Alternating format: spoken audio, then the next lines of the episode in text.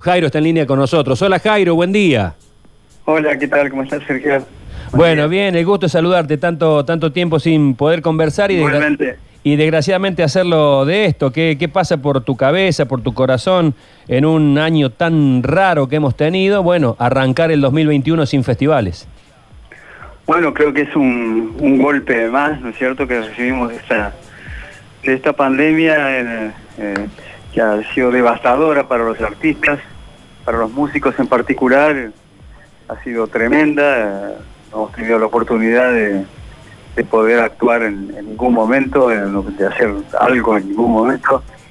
Y eh, lo de los festivales, por supuesto, eh, me afecta doblemente, quizá porque pienso que Córdoba se, se- se desnaturaliza de alguna Mm. manera el panorama, ¿no es cierto?, del verano cordobés, al no contar con los festivales, que son eventos que se vienen desde tantos años y ya son eh, casi una, una tradición cordobesa, ¿no?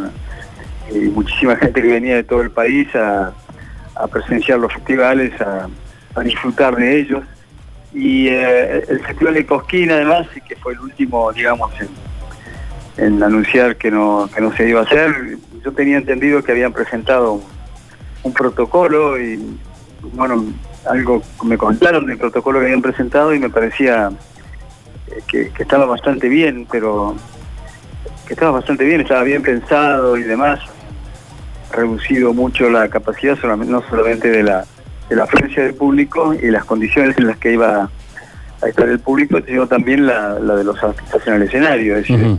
era un festival especial teniendo en cuenta el año especial, ¿no? Lamentablemente parece que eso no ha prosperado, lo que me da la sensación ya definitivamente de que el arte, por supuesto, está muy lejos de ser algo esencial para, para la gente que maneja la parte de la pandemia, por supuesto. Ujú. Eh, ¿Cómo te llevas con el streaming, con las transmisiones online, con público virtual? Mira, son, yo los considero, los considero como una necesidad, digamos, ¿no? Eh, sí, te obliga a, a ponerte creativo y a, no sé, a utilizar elementos que a lo mejor no utilizabas antes. eh, de repente, qué sé yo, hacer una transmisión de ese- en ese sentido, nada más que online, y, eh, es, es raro. Eh, hay una tendencia, viste, a, a por decir, yo transmito online, me ven en todos lados, hago esto y ya está. No, no, es muy complicado Mm. el, el streaming. Es muy complejo si lo querés hacer bien. Nosotros hicimos uno en septiembre Sí. Y bueno, y tuvimos que poner todo al, al- al servicio del streaming una cantidad de elementos técnicos tremendos para que no hubiera problemas, ¿no? Claro. para que no se presentara ningún problema y para que la gente recibiera, digamos, eh, un, un show, por así llamarlo, en buenas condiciones, en condiciones inmejorables. Y, eh, y lo mismo estamos haciendo para el que vamos a hacer el 18. Yo tuve la sensación eh, real, digamos, de la importancia que de, de- de este tipo de cosas, eh, cuando después del streaming de septiembre recibí imágenes, se recibí imágenes de gente que lo vio, que lo estaba- que lo- cuando lo estaba viendo, es decir, que enfocaban el televisor o la, la computadora o lo que fuera donde estaba eh, mi imagen cantando en mi casa y después ellos eh, como espectadores en sus propias casas observando, mirando, este, se juntaban en familia, organizaban algo, Mm. este, dos o tres amigos, lo que fueren, ¿no? Bueno, ahí me di cuenta de que el nexo ese con el público eh, no se pierde porque la- esa sensación no la tenés cuando estás haciendo el streaming, porque lo estás haciendo en una soledad total. Claro.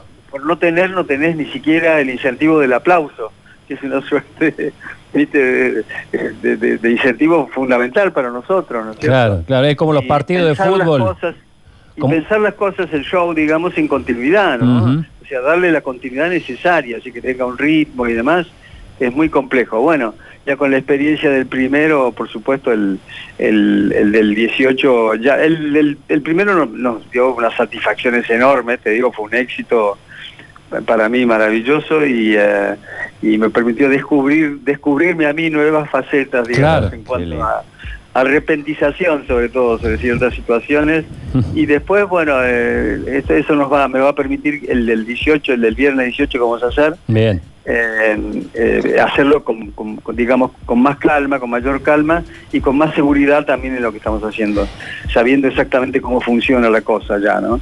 Y es, es, un streaming con, va a tener un repertorio distinto al primero, aunque hay algunas canciones que son, por supuesto, muy importantes y que van a estar, que son irreemplazables, que también van a estar, pero pero bueno, he tratado de renovarlo lo máximo posible. La renovación va desde que, como ese es de mi casa, bueno, el primero ha sido en el living de mi casa, ¿no? Con todos los elementos que hay ahí, en fin, con todas las cosas que conlleva eh, hablar de cosas que te, rodean en la vida cotidiana y demás y compartirlo con la gente. En este caso va a ser en el patio de mi casa. Mira. Vamos a armar un, escenario, un pequeño escenario en el patio y eh, eso nos va a permitir también colocar cámaras porque bueno, hay cinco cámaras puestas ¿eh? y va, a haber cámaras puestas en distintas alturas, o sea que eso le va a dar al show, digamos, otra una dimensión diferente, ¿no? Y, además, a diferencia del primero, me van a acompañar tres músicos esta vez. Aquella vez estuve cantando solo con la guitarra y con el sostén de la percusión de mi hijo Jaco, ¿no? Así que bueno, espero que vaya tan bien como el primero y, y, eh, bueno, te decía que para, para nosotros el streaming se ha transformado, digamos, en una herramienta de trabajo y también como una manera de, de, mostrar, ¿no? Es decir, como una exposición eh, al público de lo que estás haciendo, de lo que querés hacer, y también una manera de, mantener ¿no? esa relación que existe desde hace tantos años con la gente, ¿no? Eh, eso es, eh, pero no deja de ser eso, ¿no? no deja de ser un recurso, no puede suplir nunca, por supuesto son cosas muy distintas a las actuaciones presenciales, es decir, salir a un escenario que es un, es un lugar eh, increíble, un lugar donde todo puede suceder, un lugar mágico, extraordinario y de repente ver que se encienden las luces enfrente y ver toda la gente mirándote y escuchar los aplausos y demás es algo que no se puede reemplazar con nada, ¿no? Jairo, eh, qué gusto saludarte. Luchi Bañez, mi nombre. Eh, Hola, ¿qué tal? Recién, recién cuando empezabas y hablabas de los festivales, decías, no sé si con un dejo de tristeza o de reproche, eh, que los festivales dejaron de ser esencial para los, no, no para la gente, sino para las autoridades. y, ¿Y esto es un reproche? Yo creo que eh, está mezclado ahí el sentimiento de, pena, porque es inevitable, por supuesto. Viste, cuando es como, cuando no sé, cuando despojas a algo, a alguien de algo que quiere y, que, bueno, no, por ahora no lo puedes tocar, y si un niñito vinieron los Reyes Magos, le trajeron un juguete y por una semana no lo puedes tocar, una cosa así, por ponerte un ejemplo burdo. Mm. Pero eh, los festivales y la cultura en general me parece que eh, ha sufrido, digamos, de cierto desinterés de parte de, de, los gobiernos distintos, ¿no? del gobierno nacional, de los gobiernos provinciales y demás. ¿Y tiene que tener otro interés de acuerdo a tu...? No, no, no, no le han dado cabida, yo conozco otros países donde según tengo noticias, noticias además muy fehacientes, porque qué sé yo, vienen de mis propios hijos, de uno de mis hijos que se mueve dentro del mundo de, del teatro y demás, y, ellos me cuentan que es distinto. Ahí eh, es cierto que no se han podido hacer las cosas, se han hecho de forma restringida, pero los artistas, la, gente de la cultura ha recibido un apoyo, digamos, y un reconocimiento también, porque vos viste que cuando ocurren cosas eh, graves eh, en Argentina y se recurre a la solidaridad, siempre está el llamado a un artista, a un músico, eso para que colabore, para que esté ahí y demás, ¿no? En este caso los que están este, desolados y, sin poder este, manifestar eh, su arte y, y, fundamentalmente no poder trabajar son los propios músicos y los artistas en general, ¿no? Así que también hay algo de reproche en eso, por supuesto. Bueno, Jairo, querido, te mando un abrazo. Hay que adaptarse, hay que bancarse el mundo que nos toca vivir. Eh, seguramente tiene sus cosas positivas porque un streaming, como vos lo decías, eh, te, acerca a un público global, un público donde no estás sentado en una sala, sino que te pueden mandar mensajes de Córdoba, de tu barrio, de tu Cruz del Eje, de París, de Saigón, de donde sea, ¿no? Sí, no, por supuesto, por supuesto. Yo creo que... Es cierto Eh, si eh, alguien puede adaptarse a, los tiempos que corren eh, de alguna manera son los artistas, porque somos trabajadores intermitentes.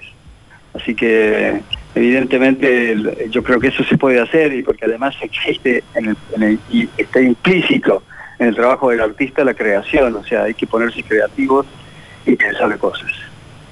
Jairo, te mando un abrazo grande. Un abrazo enorme, Sergio. Chao, chao. Chao, querido. Bueno, ahí está Jairo con nosotros hablando del fin de los festivales para este verano 2021.